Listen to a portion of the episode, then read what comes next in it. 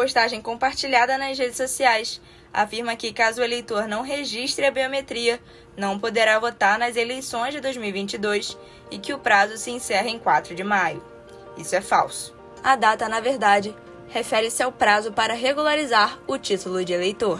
Um texto no site do Tribunal Superior Eleitoral esclarece que o cadastro biométrico está suspenso desde 2020 devido à pandemia de Covid-19. O boato que circula nas redes sugere que o cadastro da biometria é obrigatório para poder votar e afirma que a informação não tem sido divulgada para barrar apoiadores do presidente Jair Bolsonaro. O TSE afirma que nenhuma eleitora ou eleitor que não realizou o cadastramento biométrico será impedido de votar.